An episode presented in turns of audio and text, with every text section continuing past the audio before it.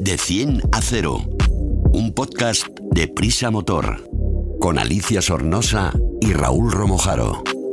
De 100 a 0 es el primer podcast de Prisa Motor, la plataforma transversal dedicada a la automoción del país, AS, 5 días, SER y Huffington Post. El podcast Cero Emisiones. Súbete con nosotros. Bienvenidos a vuestros minutos favoritos del mundo del motor. Subid bien el volumen, ajustar vuestros auriculares, que hoy traemos información de esa que sé que os encanta. Vamos a hablar del valor de los eléctricos con Raúl Romojaro. Hola Raúl. Hola Alicia, ¿qué tal? También vamos a hablar de cómo evitar una avería como la de perder aceite que puede acabar con nuestro coche, con Elena. Hola. Hola, ¿qué tal? Y para rematar la prueba del nuevo Toyota de la mano de Alfredo Rueda desde elmotor.com. Hola Alfredo. Hola Alicia. Pues venga, vamos allá. Más que tecnología, más que eficiencia, más que conducción, más que seguridad, más que un podcast de motor. Raúl, es cierto que todos lo sabemos, que nuestro vehículo en el momento de la compra ya vale menos, que durante sus primeros años de vida es cuando más valor pierde, pero me he quedado así de piedra al leer esto en el motor.com. ¿Es verdad que los vehículos eléctricos se llegan a depreciar casi la mitad de su valor en tres años? Parece que de momento, Alicia, es como tú dices, efectivamente, y, es algo que, que ha comunicado Gambán, eh, que es la, la, patronal de los concesionarios, eh, que demuestra que la depreciación, es decir, la devaluación, la pérdida de valor de los coches no es igual dependiendo de su tecnología, es algo que puede ir variando con el tiempo y que tendremos que ir aprendiendo y tendremos que ir comprobando, pero a día de hoy, como tú dices, hay diferencias bastante significativas en cuanto a la depreciación de los distintos tipos de, coche. Para esto eh, se ha realizado un estudio por esta asociación que han, han recurrido a las tecnologías más habituales que utilizamos a día de hoy, como son la gasolina, el diésel, los coches híbridos, los híbridos enchufables y los eléctricos puros 100%. El, marco en el que se han analizado es una antigüedad de, tres años, con lo, es decir, coches con tres, con tres años circulando, con un kilometraje eh, bastante aproximado al real en España en, este, en todo este tiempo de 60.000 kilómetros, que en el caso de los diésel, al tener una vida útil más longeva, pues se ha ampliado este, esta cifra a 90.000, es decir, hablamos de 20 o 30.000 kilómetros cada año recorridos por este tipo, este tipo de coches. ¿Y cuáles son los factores que más influyen en esta depreciación? lo, que tú comentabas antes, ¿no? El, resultado sorprendente es que se ha quedado en muy mala posición los coches, los coches eléctricos. ¿Pero, por qué? O sea, es a lo que me refiero. ¿Por, sí. ¿Cómo se, ¿Por qué se dice que un eléctrico, que un híbrido, un híbrido enchufable se deprecia más que un gasolina o que un diésel? Sobre todo por las incertidumbres tecnológicas que son dos en estos casos. la primera y más importante, la batería. No tenemos todavía muy claro cómo va a ser el proceso de vida de, de, sustitución, de recuperación de una batería después de, unos años. Empieza a haber ya cierta experiencia, pero no la suficiente como para decir o para saber de qué forma eh, esa depreciación de la batería afecta al conjunto del coche. Sabemos, que lo hemos mencionado aquí multitud de ocasiones, que en algunos casos el precio de las baterías prácticamente es la mitad o incluso en ocasiones dos tercios del valor del coche. Con lo cual, si este elemento se deteriora, el coche es que deja de, valer, ¿no? Si en un coche normal ya la depreciación es grandísima, ahora te puedo dar, si quieres, un poco los datos por, por tecnología, en un eléctrico todavía más. Y luego, por otro lado, también hay un factor que hace que un coche eléctrico usado sea poco atractivo para un potencial comprador y por tanto, al haber menos demanda, eh, la oferta sea más barata, que es eh, la evolución constante, perdón, la evolución constante que hay en estos coches. Eso es como un teléfono, como un, un, teléfono móvil, ¿no? Que tú te lo compras hoy y el año que viene sabes que va a salir uno mejor, con mejor batería, más, pequeña, con mm. más cámara, con más píxel la pantalla, no sé qué. Pues esto está ocurriendo un poco lo mismo, ¿no? La gente que se compró un coche eléctrico hace tres años, hoy ve que a la hora de querer venderlo o las empresas a la hora de evaluar su precio, pues se encuentran que por precios similares hay coches mucho más eficientes en funcionamiento con baterías más capaces, baterías que se deterioran menos, en fin, se ha quedado antiguo, aparte de por el propio envejecimiento del producto, por una evolución eh, clara de la tecnología, con lo cual esto hace que a la hora de eh, calcular el valor o fijar el valor de un coche de segunda mano eléctrico, incluso los híbridos enchufables, pues sea muy difícil porque no sabemos eh, qué va a pasar en los Ah, próximos años. Y me imagino que ahora ya, eh, como se decía antes de, eh, por ejemplo, con las motos, ¿no? Nunca campo, siempre garaje, conducida por una mujer, que decían que así estaba toda la mecánica mucho más eh, cuidada, ahora también influirá si cómo has cargado ese coche, ¿no? Si lo has Claro, cargado claro. en, carga- en cargadores rápidos, cargas lentas, si lo has cargado cuando estaba por debajo del 30%. Correcto. Y todo esto, ¿cómo lo sabes? Claro, no, bueno, eso sí que se puede saber si no te hacen trampas, porque todo queda registrado en la batería, ¿no? En, en el software de gestión de la batería. Pero es verdad que si antes todos nos preocupábamos de que si este vehículo tiene tantos kilómetros, cómo se ha usado, se ha tenido. Ahora el dato, un dato fundamentalísimo es en qué condiciones está la batería, Mm. cuánta vida útil le queda, cuánta carga útil le queda, Claro. mejor dicho, cómo se ha recargado, eh, eh, en qué condiciones se han hecho estas recargas, en fin, una serie de factores que puede hacer que una batería con una determinada capacidad a lo largo de 3-4 años se haya quedado en la mitad. Entonces, esto lo que provoca que, mira, eh, la- la, el, el valor residual de los vehículos, según este estudio de, de Gambán, es que el de los coches eléctricos, el del 100%, cuando tú lo compras, en estos tres años y, y 60.000 kilómetros, se queda en el 52%. Ah, Con lo cual, prácticamente has perdido la mitad del precio. Los híbridos enchufables mantienen dos terceras partes, el 66. un poquito Los más. coches diésel, el 67,6. Los de motor de gasolina, el 71,5. Y los más ventajosos, aunque por poquito, que están tan de moda, que están muy solicitados porque son una solución intermedia interesante para acceder a un etiquetado como el eco, que es ventajoso, son los híbridos, que se quedan en un 72,6. Pero como vemos, del 52 de los eléctricos puros al, al- al 72 de los híbridos, hay 20 puntos que se justifican en, en buena parte eh, por, por estos problemas que, que muchas veces quizás al final no sean tan graves, pero a día de hoy lo que sí que es claro es que son incertidumbres. Y Claro. lógicamente la gente, cuando se tiene que gastar una cantidad tan importante como la que es comprar un coche, lo que menos te apetecen son incertidumbres. Tú lo que quieres saber es que tienes un coche que cuanto menos se deprecie, mejor. Pensar que dentro de eh, tres años, tres años, ¿eh? Vale la mitad. Vale la mitad, cuando estamos hablando de más coches casi siempre por encima de los 40, 45 mil y hasta donde queramos, pues es, una, es un desafío importante para los constructores intentar convencer a alguien que hay que comprarse esto. Más lo que comentamos, añadir que tú sabes que el año que viene posiblemente haya una tecnología más avanzada que hace que tu coche automáticamente, lo que decimos, lo que nos pasa con los teléfonos, todos estamos encantados con nuestro teléfono o con nuestra tele y al año siguiente resulta que sale una más bonita, mejor e incluso a veces más barata. Bueno, pues esto lo tenemos en cuenta si nos vamos a comprar un vehículo eléctrico. De todas formas, si queremos ahondar un poquito más el tema, en el motor.com, ¿verdad? Ahí tenemos ahí de mucha información de coche eléctrico que nosotros, como decimos siempre, contamos lo bueno, pero también los inconvenientes. No queremos crear castillos en el aire ni, ni que nadie se sienta engañado. La electrificación de la movilidad tiene muchas cosas buenas, entre ellas que parece ser que el planeta lo necesita, eso lo tenemos ya todos claros, y la humanidad, pero también hay que ir viendo cómo se desarrolla porque hay inconvenientes. Explicamos fácil lo difícil.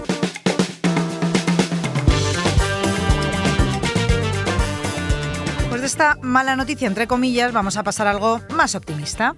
Dentro del mundo de la combustión, Elena, has escrito un artículo en elmotor.com que me ha llamado mucho la atención. Trata de las fugas de aceite, esas que dejan el suelo manchado cuando salimos del parking y que son tan difíciles de hacer desaparecer sin pagar una pasta por el, cam- por el cambio, por el, el taller, como por ejemplo cambiar el cárter. Pero lo primero, vamos paso a paso. ¿Por qué se producen? Pues mira, las fugas de aceite eh, están provocadas por muchos motivos. Hay, hay- son muchísimas las causas. Normalmente puede- el problema puede estar en el filtro, en el cárter, como decías, en el turbo, en la junta de la culata, en el cigüeñal, en el bloque de motor. Madre mía. O sea, te puede pasar cualquier cosa. Menos en la Junta La Trócola, en Sí, todos los lados. Exactamente. Qué tela. Bueno, ¿cuánto cuesta arreglar estas fugas? Cuéntame un poquito más, a ver. A todo, ver. todo va a depender de la gravedad de la, de la avería. El Ah. RACE en su momento hizo un estudio y dio unas cifras escalofriantes, sinceramente. Por ejemplo, reparar el cigüeñal puede costar de media 3.300 euros. Madre mía. La culata, 5.000 euros y el bloque motor, 5.300. Bueno, pues está claro Porque, que... Aparte de lo que es la avería en sí, hay que meter, claro, todas las horas de mano de obra porque Sí, sí. no son, o sea, acceder a la avería muchas veces no es, no es fácil. Y Bueno, es que yo me quedo un poco así con este No, es que, pastizal, claro, madre como, mía. como dice Elena, las que ha mencionado, digamos, son las causas que son De pueden ser comunes. Pero, pero que son las más graves, ¿no? Claro. Puede haber, puede haber otras que no sean tan, tan graves y que cuesten menos, pero es verdad que no, el, el tema de tener la manchita de aceite No es muy Ah. buen síntoma de, de casi nada y conviene por eso saber antes, lo antes posible de qué se trata para evitar que la complicación eh, vaya más. Esto era una noticia optimista. Vamos a darle un giro de 360 grados, no para quedarnos en el sitio, sino para darle la vuelta entera. Cuéntanos de qué manera podemos intentar que nos pasen estas cosas. Pues si la avería no es muy grave, si la fuga es pequeñita, Cuando vemos las primeras gotitas. ¿no? exactamente, Vale. existe un producto del mercado que son los selladores. Entonces, los selladores eh, eh, hay que aplicarlos en el aceite y sirven pues para básicamente todo, casi todos los ace- aceites comerciales que hay que hay en el mercado y que llevamos, eh, llevamos en el coche, tanto para motores de gasolina, Ah, para te iba a diésel. preguntar, que como gasolina y diésel son distintos. No hay problema, la mayoría de ellos sirven para todos, con, filtro de partículas y filtro de partículas. También se han probado sin problema en motores con catalizador, con turbo, no hay problema. Sí que es verdad que hay algunos selladores que no sirven, por ejemplo, para motocicletas con embragues húmedos. Hay que mirar la letrita pequeña para eh, que el propio sellador te va a decir aquí sí y aquí no. Bueno, ¿y esto se echa así en el depósito de gasolina?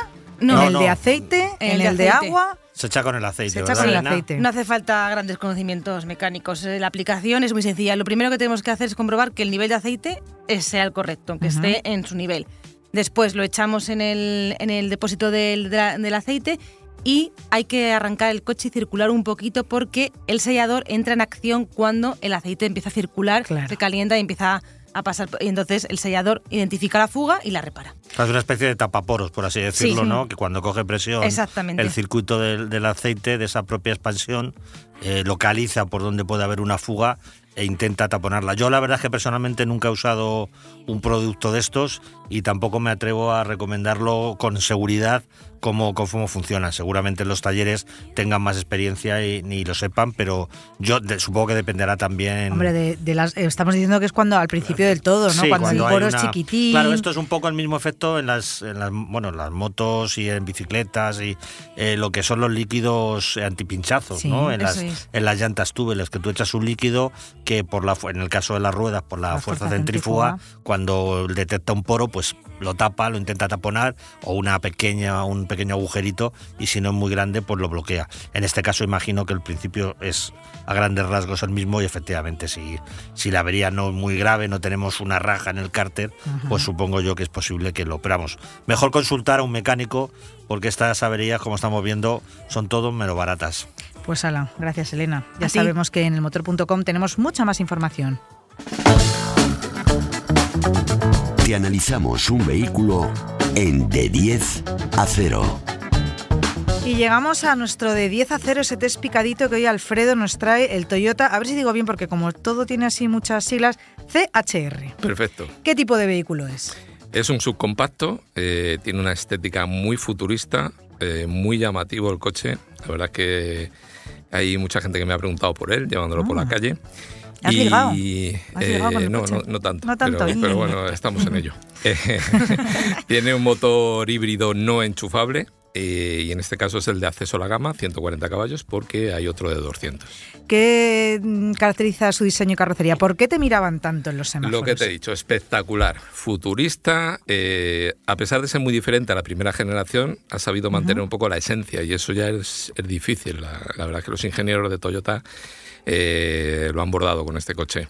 Eh, su diseño está muy trabajado. eh, por ejemplo, hay un detalle que, que llama mucho la atención, que son unos paneles que ellos llaman diamantados en las Ah. puertas que para que te hagas una idea son tres paneles que han puesto en diferentes planos. Eh, hace poco le enseñé el coche a un amigo mío que es ingeniero y me decía que a nivel de ingeniería es complicadísimo Ah, eh, sí. hacer ese tipo de puerta con tres paneles, son diferentes planos y eso es unirlas para- y que queden bien. ¿Para que no se dé golpes y no se estropee o No, no, no. es- simplemente no, por Es un estética? ejercicio de diseño, efectivamente. Es un Ah. ejercicio de diseño y está muy bien.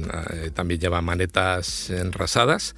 Salen al, al abrir el coche, salen para que puedas tirar de ellas, Oh, evidentemente, y abrir las puertas. Y luego mantiene las medidas. Lo han hecho todo manteniendo una medida de su predecesor de la primera generación: 4,36 metros de largo, 1,83 de ancho y 1,56 metros de, de alto. Eh, delante tiene faros Prisma LED, que es un nombre muy bonito, pero son LEDs inteligentes, nada más. Y detrás una línea de luz que une los pilotos traseros. Se ve interrumpida por el nombre del coche, que se ilumina, pero se ilumina al llegar al coche o al abandonarlo. Es decir, luego cuando se frena se enciende como una luz LED que une esa tira de LED que te digo por encima del nombre. El nombre no se, no se ilumina nada más que al llegar o al abandonar el coche. Qué sofisticado. Para, para decirte hola o adiós. Sí, O sea sí, que qué sofisticado. ¿Cómo es la habitabilidad de este Toyota? Este Toyota no es un subfamiliar, ni por Mm. espacio ni por comportamiento, como luego vamos a ver. Eh, delante, eh, del estilo del CHR primero, sin problema ninguno. Detrás se ha bajado la cintura de la carrocería y al ampliar la ventanilla, pues la sensación claustrofóbica, digamos que es un poquito menor. Eh, pero ya que se ponían, pues podían haber incluido unas salidas de aireación traseras, unas bolsas en el respaldo de los asientos delanteros o unos agarraderos laterales. No hubiera estado nada mal. El maretero sigue sin ser útil para una familia. Tiene, eso sí, 11 litros más, pero llega a los 388 litros, pero cuatro maletas aquí no caben. Pues nada, es un coche para gente soltera, es- queda claro. Nada de niños con equipaje, perros O y... parejas jovencitas, pareja o parejas sí. mayorcitas. Eso es. para pero poca gente. poca Bueno, gente. luego, luego es. hablaremos de para quién Sí, está pero indicado. ya familias numerosas, no, no. no, ya sí, eso ya lo tenemos claro. ¿Cuál es el equipamiento más destacado? Por fin nos dejan un coche con un acabado intermedio. Alabado sea el Señor. Algo normalito, ¿no? Así de andar por casa. Bien. Eso es, porque nada, hemos dicho otras veces que siempre a la Sí. prensa nos dejan los coches full equip, que, que no le falta de nada, pero en esta ocasión es un, es un acabado medio, que creo que va a ser de los más vendidos, se llama Advance. eh, tiene el paquete Plus con el techo panorámico y el equipamiento no está nada mal. Por ejemplo, llanta de 18 pulgadas, que en este coche en los acabados superiores puede llegar a ser de 20, cámara trasera, cargador inalámbrico, pantalla multimedia de 12,3 pulgadas, son 8 para el acabado de acceso a la gama, se llama Active. Y además lo he incluido en el Pack Plus, este que te comento, el mencionado techo de confort, color de carrocería bitono, que en este caso tiene el techo negro. Hay otra carrocería que tiene el panel trasero también en negro, combinado con el color que elijamos, y el portón trasero eléctrico o los faros delanteros, como te decía, de LED. Eh, tras el volante ahora también exhibe un cuadro de instrumentos digital, porque antes los relojes eran analógicos, Analógicos, en la primera edición, sí. Y una pantalla central de infoentretenimiento, pues como siempre, ya como es habitual, en este caso, de un tamaño de 12,3 pulgadas. Bueno, pues eh, estupendo. ¿Qué motor lleva? Te lo comentaba antes, esta unidad de pruebas se monta también el motor de acceso a la gama, es el 1.8, se denomina comercialmente 140H porque tiene 140 caballos y es híbrido.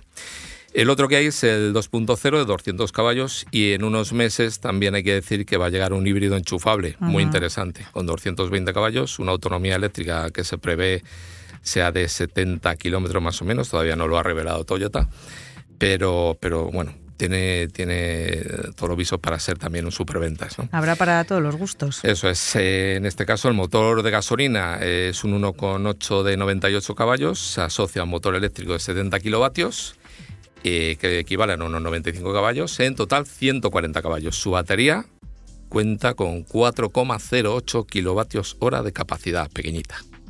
Muy bien, entonces, ¿cuáles son sus prestaciones y consumos? Tiene una velocidad máxima de 170 km por hora y una aceleración de 0 a 100 en 9,9 segundos, lo cual ya es reveladora de esta falta de deportividad, ojo, no de dinamismo. Respecto a su consumo homologado, es de 4,8 o 5 litros cada 100 kilómetros. En esta prueba es prácticamente lo que ha indicado, un poquito más, 5,3.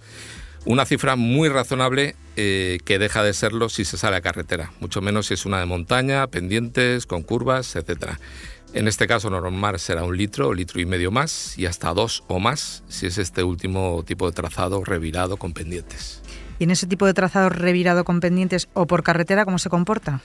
Pues en todo tipo de trazados, eh, la verdad es que se comporta bien en cualquier circunstancia. Ah. Eh, tener más potencia siempre es bueno para muchas ocasiones, pero con, esta, con este coche, a no ser que se lleve muy cargado de pasaje y maletas y se afronte un repecho muy prolongado, no se va a echar en falta nada más. Eh, como ya se sabe, este no es un subfamiliar, así que, bueno, pues con este comportamiento muy bien. Su aceleración es muy lineal, muy suave, mm, pero en esto tiene que ver su cambio CVT, es decir, el tibio cambio por variador continuo. Hay que hablar de él, por desgracia. Es un cambio automático, digo por desgracia, porque. Porque no lo cambian. ¿Cuánto no años llevamos y- con ese cambio? Sí, la verdad es que es algo más refinado aquí. Hace menos ruido, el resbalamiento parece que ha mejorado a la hora de pedir potencia al motor, y, pero enturbia un poquito el agrado general de, conductor y pasajeros. La suspensión tiene un tarado eh, más bien orientado a la firmeza que al confort, lo que vuelve a recalcar el espíritu más dinámico que familiar de este sub. Sujeta muy bien el coche en trazado muy revirados, es verdad. Pero a cambio el filtrado de algunos baches pues puede no resultar muy cómodo para los pasajeros. Se filtra algún rebote que otro en, eh, dentro en el habitáculo. La dirección también es muy satisfactoria, muestra muy bien lo que pasa bajo las ruedas delanteras. El tacto de frenado es muy bueno, a pesar de tratarse de un híbrido, porque algunos coches de este tipo tienen un tacto un poco extraño, sobre todo en el principio, en la primera mitad del recorrido del pedal. En este coche está muy bien eh, el tacto del freno y, y muy refinado el paso del motor de combustión al eléctrico, que se hace de forma prácticamente, vamos, constante. Eh, La batería se descarga, eso sí, muy rápidamente. No se carga con la misma celeridad, aunque se ponga el modo B en la caja de cambios, en la que en teoría mm, tiene que retener más y acumular energía. Pero no se, re- se revoluciona un poquito más el motor, pero no hay una excesiva retención, que quizá en, esto, en, en otros coches permite hasta prescindir del freno, ¿no? Sí. Ese que se llama e-pedal en otras marcas, en otros modelos, pues en este coche va a haber que frenar. No, no retiene lo suficiente y, y no carga lo suficiente, pero está bien, es agradable. Bueno, me estás dando una de cal y una de arena que tampoco está mal, ¿eh? Una de cal y una de arena. ¿Cuánto cuesta? La gama del Toyota CHR comienza con el acabado Active, como te decía, parte de un precio de 31.750 euros. A continuación se sitúa el Advance, eh, 32.500, por 2.500 euros más el acabado este Plus más el techo se llama Sky View y sube hasta los 38.500 del GR Sport o los 44.100 del Premier. Esta unidad, como comentábamos, Advance Plus, cuesta eso, 32.500 más 2.500 del pack, 35.000 euros. Bueno, pues también es un precio contenidito para lo que estamos Sí. mm, acostumbrados a escuchar. ¿Para quién está indicado? Esta vez te voy a responder con otra pregunta. ¿Para quién no está indicado? Pues venga, dale. ¿Para quién no ¿Mm? ya lo está? hemos hablado. Para familias, las que busquen un sub espacioso e hipercómodo, este no es su coche. Este sub es, más dinámico, es confortable, eh, pero, pero bueno, más dinámico ¿no? que confortable. Detrás no tiene un espacio ni muy grande ni muy agradable para largos viajes. Y tampoco el consumo es, muy liviano este tipo de uso ¿no? de, en los viajes. Eh, es un coche urbano, para gente joven o mayor, pero poca gente, una parejita, un niño joven, un perrito, mm, poca gente. Y que también les venga muy bien la etiqueta E con el parabrisas, que este coche también la lleva. ¿Cuáles son sus rivales de mercado? Pues por ejemplo hay dos buenas alternativas, las dos son coreanas, Hyundai Kona o Kia Niro. Los dos son híbridos también. El Kona tiene la misma potencia, un consumo algo menor y un precio similar, eso sí, con algo menor de equipamiento. El Kia Niro cuenta con el mismo motor del Kona, también con un precio similar y un consumo menor, con una media de en torno de 4,5 litros. Sa- si no salimos de Japón, el mismo país en el que se construye este Toyota, pues tenemos el Honda HRV. También híbrido, con 131 caballos, 10 más o menos menos, y mide lo mismo por fuera, pero su zona trasera está bastante mejor aprovechada. Su precio, eso sí, es algo más elevado y su sistema híbrido es eh, menos refinado que el del Toyota. También su consumo es algo superior, 5,4 litros, homóloga de media cada 100 kilómetros. Pues muchas gracias. A ti Nos siempre, queda Alicia. claro. Raúl, muchas gracias. A vosotros, Elena, que se ha quedado por aquí con nosotros. Aquí estoy. Muchísimas gracias, Alicia. Pues nada, terminamos hoy de 100 a 0 preguntándonos si nos compensa comprar un vehículo eléctrico o híbrido para venderlo enseguida, con un bote de sellador en el cárter, del cárter, perdón, en el maletero y con ganas de salir a rodar en el Toyota o no. No olvidéis suscribiros y así recibiréis en vuestro correo sin molestaros este podcast cada lunes.